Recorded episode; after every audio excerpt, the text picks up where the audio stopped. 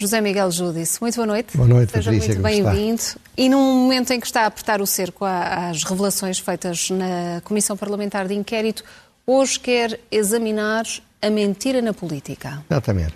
Vamos ver, é, é um tema, não é dois, seria profundamente injusto dizer que a mentira na política começou com os governos de António Costa ou até com o governo de maioria absoluta de António Costa. Desde que o mundo é mundo, que há mentira. E desde que o mundo é mundo, que de facto na política se mente. Às vezes mente-se porque nós, os cidadãos, queremos que nos mintam. Eu digo sempre que seria um político que se apresentasse a dizer eu vou ser, quero ser primeiro-ministro, mas eu vou aumentar os impostos, eu vou, eu vou cortar os salários. É, ninguém, as pessoas prometem o céu. Porque nós, se não nos prometerem o céu, preferimos votar naqueles que nos prometem. Seja como for, estamos a chegar a um momento em que há uma gangrena excessiva, mesmo para quem, com a idade que eu já tenho, já é um bocadinho cínico na análise destas coisas. No fundo, resignado com a ideia de que não se acaba com a mentira na política. Eu dei muita importância à circunstância de duas pessoas tão diferentes como Cavaco Silva e António Barreto, cada um um expoente na sua forma de estar na vida, estiveram, afinal, praticamente de acordo, não apenas em relação à análise, mas também na forma dura, violenta até, com que a faziam. Portanto, vamos hoje falar de João Galama, inevitavelmente, vamos falar do Ministro da Educação chamado João Costa, vamos falar de um desconhecido, para mim, Secretário de Estado da Mobilidade Urbana e até vamos falar um pouco de, de António Costa. Vamos falar disso tudo, tendo presente e começando por Galamba, que já, já foi dito praticamente tudo, Patrícia, o que era preciso ser dito ou podia ser dito sobre os debates que começaram precisamente depois do meu programa na semana passada. Não há muito a dizer. Mas há, apesar de tudo. E o que há a dizer é que, no fundo, entre o, de facto, o, o hoje famoso eh, adjunto chamado de Federico Pinheiro a paradigmática chefe de gabinete socialista, que é Eugénia Ferreira, e o esperto... Eugénia Correia. Eugénia Correia? Correia? Pois está a ver, enganei. É, o que importa é que ela é paradigmática. A chefe de gabinete. A chefe de gabinete. Todas as chefes de gabinete provavelmente são muito parecidas. Bom, e, e, e o esperto ministro Galamba, há uma coisa em comum. São todos realmente farinha do mesmo saco. E porquê? São farinhas do mesmo saco por várias razões. Primeiro, porque vêm todas, como diremos mais à frente, de uma, de uma criação, de um tipo de hominídeo adequado para a luta política em Portugal. Sofrem do mesmo saco porque jogam e, e, e, rezam aos mesmos deuses. Não se esqueça que o Galamba é um homem muito próximo de Pedro Nuno Santos. A, a, a, o Galamba é um homem que foi muito próximo de José Sócrates. A chefe de gabinete trabalhou com José Sócrates o, o, o, Alexandre, como é que ele se chama? Uh, Frederico. Frederico Pinheiro. Pinheiro. O ex-adjunto. Homem da maior confiança de Pedro Nuno Santos. Uh, o Galamba, um homem de total confiança no Pedro Nuno Santos. Aliás, uma fotografia que vai aparecer nos vossos ecrãs, em casa, que, é, em que mostra isso. É um momento não apenas de, de, de, digamos, de boa ligação política, é um momento de grande ternura. Cumplicidade. E não há dúvida que foi dito e não foi desmentido, e eu acredito que Pedro Nuno Santos pediu a António Costa que o seu sucessor fosse Fernando Galera. Todos, no fundo, são criaturas originárias do modelo Pedro Nuno Santos. Não têm claramente o seu carisma, não têm claramente a brutalidade infantil que caracteriza Pedro Nuno Santos, a sua espontaneidade. Mas todos têm em comum com ele uma propensão muito maior do que é admissível para as trapalhadas. Uma tendência irresistível para o caos. E isso define a política, percebe deles. E, e assim sendo, face às revelações que, que foram feitas, justifica-se na sua, na sua visão uma comissão parlamentar de inquérito concretamente direcionada para a atuação do SIS? Mas é para isso que serve a Assembleia da República, sobretudo quando há uma maioria absoluta. O papel da oposição, o papel de questionar o governo tem de cair em comissões de inquérito, que é, no fundo, a única maneira de pôr os ministros a falarem daquilo que eles não querem falar.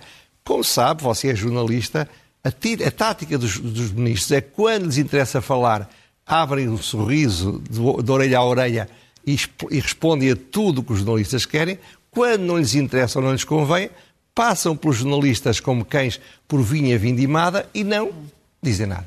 Portanto, é muito difícil pô-los a falar quando eles não querem. Seja como for, o que isto me parece importante é que isto, isto tem de ter algum sentido. Como é que esta gente que veio toda do, do mesmo saco, que é toda da mesma zona do Partido Socialista, de repente fazem as cenas que nós vimos, assistimos e de que eles próprios falaram. De facto, não faz nenhum sentido, aparentemente. Que um homem como o, o Frederico Pinheiro, que era da mais total confiança do Galamba. Não se esqueça que o Galamba, soube-se agora, sendo Ministro das Infraestruturas, nunca se deu ao trabalho sequer de folhear o plano de reestruturação da TAP. Estava só no gabinete, uh, mais, no, computador, aliás, Estava só no, no, computador. Confia, quem, como é que se pode ter mais confiança em alguém que não seja deixar que seja a única pessoa a ter o estudo e nunca achar o ministro que sequer valesse a pena estudá-lo ou lê-lo, porque o Frederico Pinheiro tratava disso tudo. Ora, esta mesma pessoa agora foi pintado pelo Galama como sendo um monstro. Um monstro de simulação, um monstro de conspiração, um homem com, com ambições de destruir tudo aquilo, afinal, que ele fez e que o fez a ele ao longo destes anos. Porquê? Porque é este ódio oculto, quando nada fazia prever, porque era o homem da mais total confiança. Como é que é possível que, que o Galamba tenha sido tão subtilmente uma espécie de coveiro do Pedro Nuno Santos, que não está na melhor fase da sua carreira política, ao dizer, não, não, não, quando eu lá cheguei aquilo era um caos absoluto. Não havia, não havia arquivo. E eu não, depois de eu lá estar, eu garanto que está tudo organizado. Eu sei que a organização não é tudo na vida, mas no Ministério é manifesto. Então, como é que ele está neste Ministério, aliás, um Ministério com o nome stalinista, quer dizer, Ministério das Infraestruturas, é uma coisa que faz-me lembrar os, os planos quinquenais do Stalin, é um nome, um nome, não tem mal nenhum, mas é um nome em si mesmo que ainda vem do tempo da geringonça. E como é que é possível que alguém conhece todos esses players? Porque toda esta gente trabalham e vivem uns com os outros há 20 e tal anos. E de repente acusa-se ou sugere-se que há conspirações, que há espionagem. Parece um romance, não diria da qualidade de John Le Carré ou do Graham Greene, mas um romance de espionagem série B.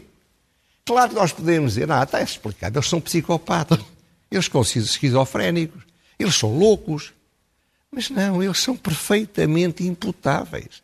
Nenhum dos comportamentos destas pessoas pode explicar-se por um, por um problema de doença mental.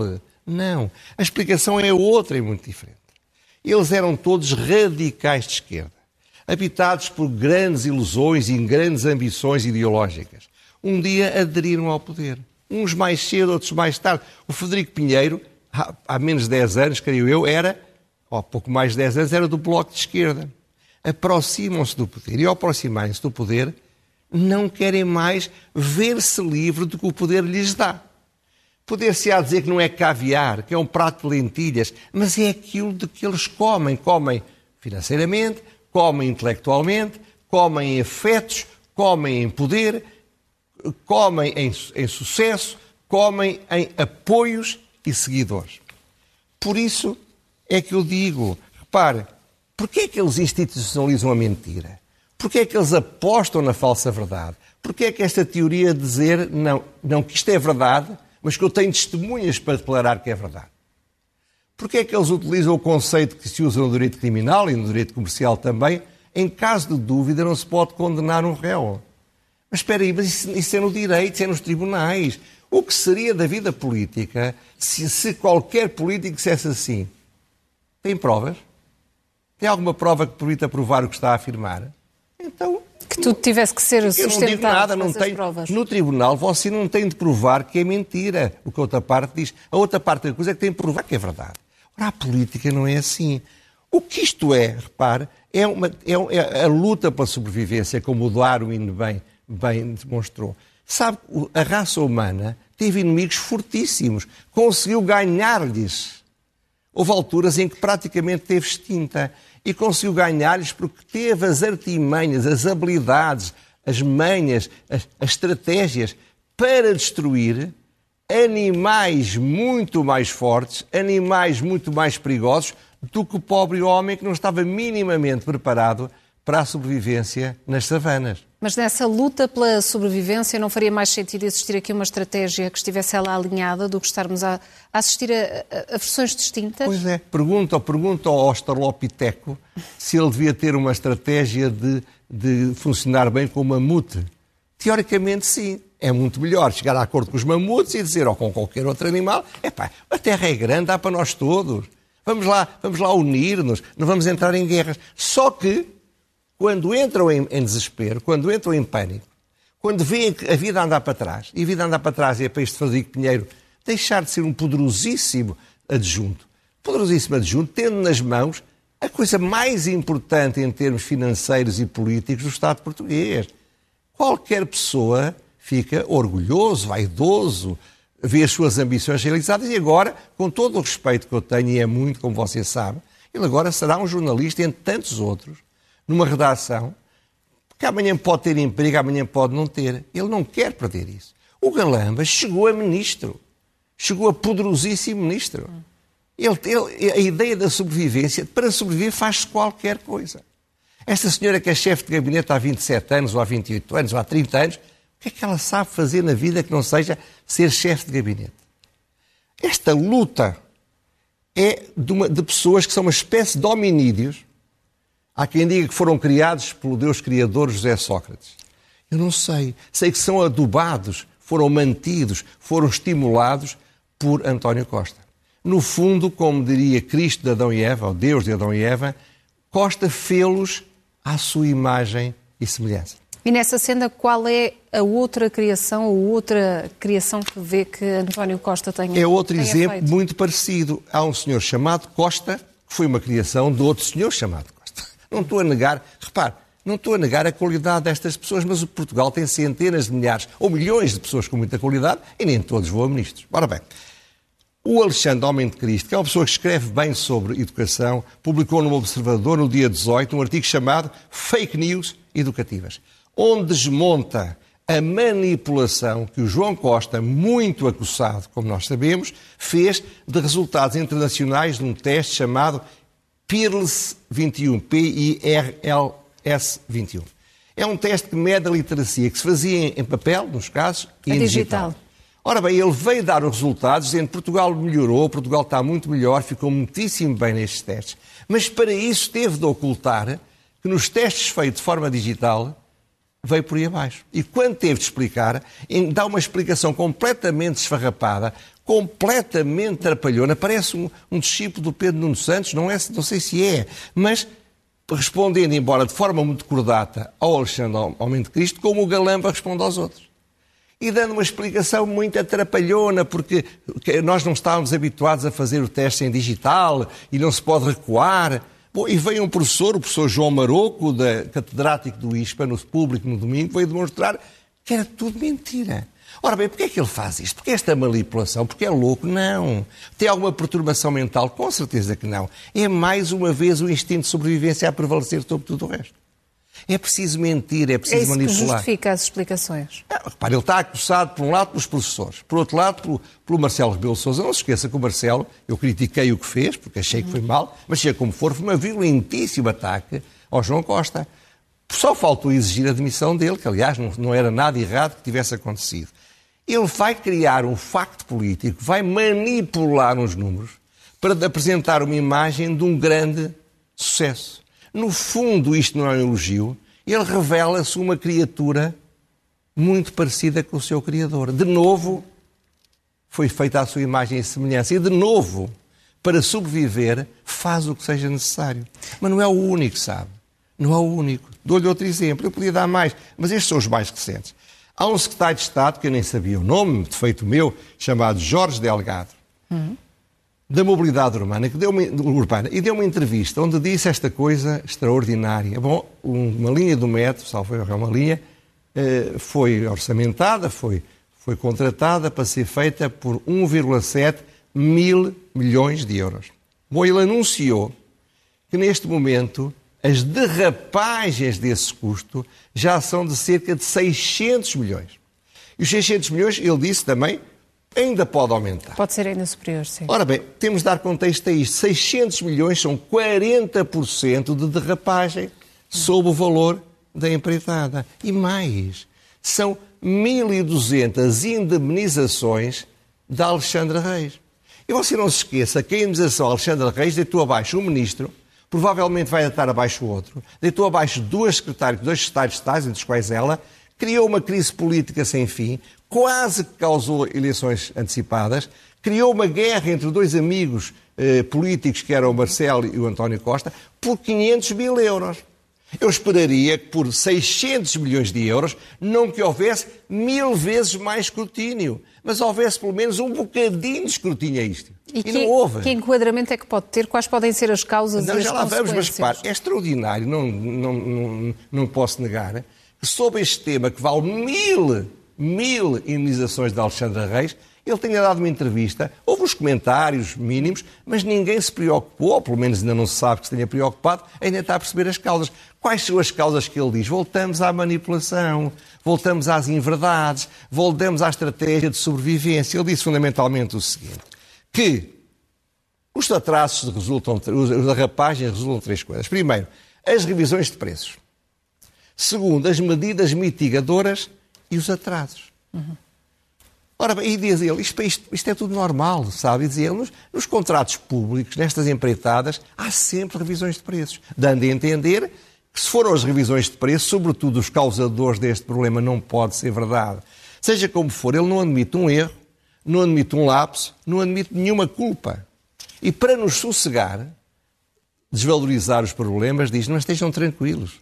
Não disse assim, mas era essa a ideia. Está tudo coberto, já temos dinheiro para pagar isto tudo. Portanto, nós, os pagadores de impostos, sabemos que vai haver 600, 700, 800, sabe-se lá quantos milhões de euros para esta obra pública por causa das derrapagens. Repare que isto comparado com, com umas derrapagens no, no, no, no, no Hospital Militar bom, é, é incomensuravelmente maior. Mas como não há tempo para tratar todos os assuntos nas televisões e nos jornais, alguns ficam para trás.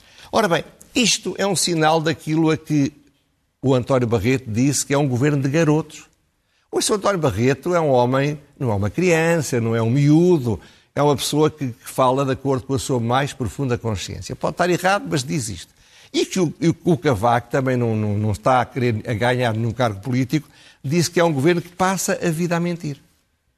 Portanto, tudo isto, me parece, é tudo a mesma coisa. Têm de sobreviver a qualquer preço isto vai degradando gravissimamente as instituições. E, e essas declarações não foram exageradas? Uh, Cavaco Silva, nomeadamente, não foi longe demais nas afirmações que fez? Pois, ouça, eh, eh, foi longe demais do ponto de vista de quem foi criticado, como é óbvio.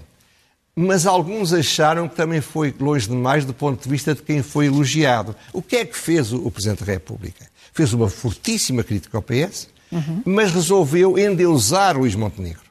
Claro que era uma arma de arremesso contra o Partido Socialista, não tenho dúvida. Mas mais do que isso, pôs todo o seu prestígio a dizer que o Montenegro está preparadíssimo para governar e que vai, tem todas as condições para fazer a alternância. No fundo, fez-me lembrar uma fase do Evangelho de São Lucas. Deus virado para Cristo, lá de cima, e a dizer: Tu és o meu filho muito amado, em ti pus toda a minha complacência. Foi o que, de facto, Cavaco fez com, com, com o Montenegro. Só que isto causou uma reação de enorme irritação ao desespero do Presidente da República atual. Considera que foi, que foi desesperada Eu não sei a o que? É que foi. Eu disse irritação ao desespero. Hum.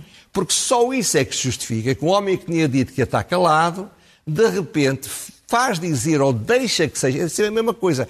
Em Belém só falam pessoas, ainda agora ele voltou a dizer, eu sou o único porta-voz de Belém porque disseram que ele, que ele tinha dito, já nem dizia, sei. Dizia também que teríamos agora que interpretar os seus silêncios. Ora bem, mas não se calou, falou logo. O que, é que, o que é que ele mandou dizer? Três coisas muito importantes. Que este apoio do Cavaco é um perigo enorme para o Montenegro. Porque o menoriza. Segundo, que isto vai ter um efeito que Passos Coelho já não vai ter as hipóteses que podia ter. E mais, é um sinal de que o PSD está sem força, senão não precisava ser apoiado pelo Cavaco, e portanto ele, Marcelo, a, quem o Presidente da República encarregou, no fundo, de fazer um comentário político, ele, Marcelo, acha que de facto faz muito, o Presidente faz muito bem em manter o atual governo.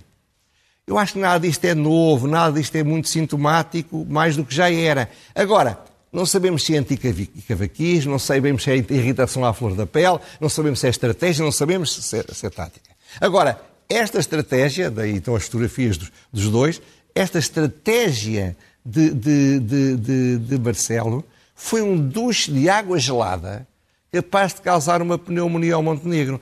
É muito difícil qualquer dirigente do PSD conseguir ser alternativa, porque sempre que aparece alguém a dizer tu és, eu acredito, eu confio em ti, o Presidente da República diz ou manda dizer que não é, que não está preparado, não tem condições.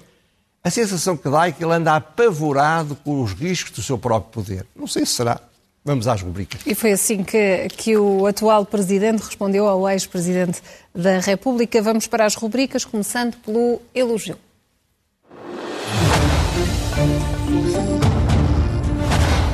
O elogio que é dirigido a quem? É uma aliança muito rara em Portugal, que é muito individualista, entre três instituições prestigiadas, o Círculo Essa de Queiroz, uhum. o Grêmio Literário e, e, é o Centro Nacional de Cultura, com grandes histórias, histórias de décadas da luta a favor da cultura, que relançaram as conferências do Casino, que tinham sido feitas há 152 anos, com Antero Quental e pela chamada Geração de 70. Ora bem, é, será uma conferência em todos os meses, Começou com o Juliano da Empoli, de que já falei e que voltaremos a falar ainda hoje, e, portanto, os elogios são para essas instituições e também para José Sarmento, Pedro Rebelo de Sousa, que são os organizadores, e todos com ele colaboraram, com eles colaboraram, designadamente a própria Fundação Gulbenkian. Avançamos para ler é o melhor remédio.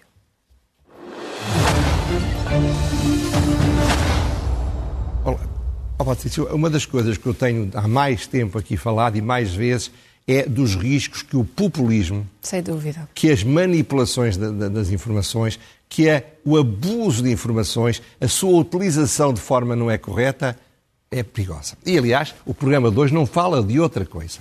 Ora bem, há dois livros que eu recomendo esta semana que têm a ver com isto. Um é do mesmo Giuliano da Empoli, que veio aqui fazer esta conferência uhum. e que escreveu o famoso o, Mago do Kremlin, que eu aqui propus para ser lido em, em casa em, no final do ano passado, que se chama Os Engenheiros do Caos, é uma edição da Gradiva, e que é uma, uma reportagem, uma análise, um, um ensaio sobre o universo da manipulação política focado nas fake news. O segundo livro é um livro mais académico, chama-se O Populismo no Século XXI, Democracia sob Ataque. É uma edição da Associação de Estudantes da Faculdade de Direito de Lisboa e é uma obra coletiva coordenada pelo professor Miguel Prata Roque, que é professor da Faculdade de Direito, com os seus estudantes num curso de pós-graduação precisamente sobre absolutismo. Ora bem, estes dois livros são diferentes e completam-se. Quem esteja interessada em perceber melhor o populismo e as manipulações ganhará em ler estas obras. Ficam estas uh, sugestões. Avançamos para a pergunta sem resposta. Já foi dito aqui que o Cavaco uh, disse que o Montenegro está melhor preparado que ele estava quando em 85 foi, passou a ser primeiro-ministro. Uhum.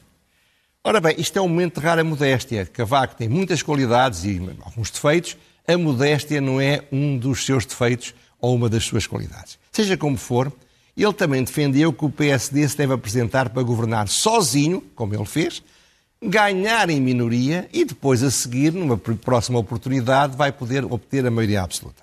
Ora, a pergunta é esta: será que Cavaco se esqueceu ou não percebeu que a sua vitória de que ele fala há 40 anos foi precisamente a derrota dessa estratégia que ele está a falar? Porque quem se apresentava para ganhar sozinho e até pôs a, a, imagem que ele punha nos anúncios era PS 43%, foi o Partido Socialista. E havia um partido que tirou metade praticamente dos votos do Partido Socialista e permitiu que o Cavaco Silva, com 27% ou 28%, se tivesse ganhado. Uhum. Essa é a primeira pergunta. Será que ele se esqueceu que em 79 Sá Carneiro só conseguiu maioria absoluta porque fez uma aliança com o CDS, com os reformadores e com o Partido Popular Monárquico e não se apresentou sozinho. O PSD não queria, ele teve de levar ao Conselho Nacional duas vezes, porque a primeira vez foi derrotado. Será que ele, não, que ele se esquece que não deve tratar o Iniciativa Liberal e o CDS da mesma maneira que trata o Chega? São perguntas que são ficam questões, para o Presidente são da questões que ficam. Avançamos por último para a loucura mansa. Sabe que a loucura às vezes é feita de ingenuidade, outras vezes também é feita de maldade. Ora bem, o senhor eh, Frederico Pinheiro fez uma declaração famosa hoje em dia que era o seguinte: obviamente, numa entrevista que deu a um, a um canal da concorrência, obviamente o doutor Pedro Nuno Santos está, está do meu lado, como os meus amigos. Ora bem, isto é uma vingança dele por causa do Pedro Nuno Santos, afinal, não estar, não sei, ou então é, é- é um ato de enorme ingenuidade, quase infantil, de achar que o Pedro Nuno Santos vai sacrificar no pior momento em que está a sua carreira já difícil, atacando todo o aparelho do Partido Socialista, todos os que mandam no Partido Socialista, para apoiar um homem que lhe foi fiel, mas não foi rigorosamente mais do que isso, e hoje é um Zé Ninguém da política. Mas se for verdade o que ele disse, é uma loucura diferente. É uma loucura do próprio Pedro Nuno Santos. Mas é uma loucura que eu chamaria de uma coragem admirável e de uma fraternidade admirável. Sacrificar a sua carreira para apoiar alguém que está em luta, qual pequeno, pequeno Pinóquio contra os Golias deste mundo, que é o partido que ele faz parte. E pode ter, de facto, essas eh, leituras distintas. Saber, saberemos daqui a umas semanas o que é que o Pedro Nuno Santos sabe, pensa disto. Vamos clarificar isso na sua audição na Comissão Parlamentar de Exatamente. Inquérito. José Miguel Judice, boa noite, obrigado. Boa noite, até, até para a semana. Muito obrigado, Patrícia.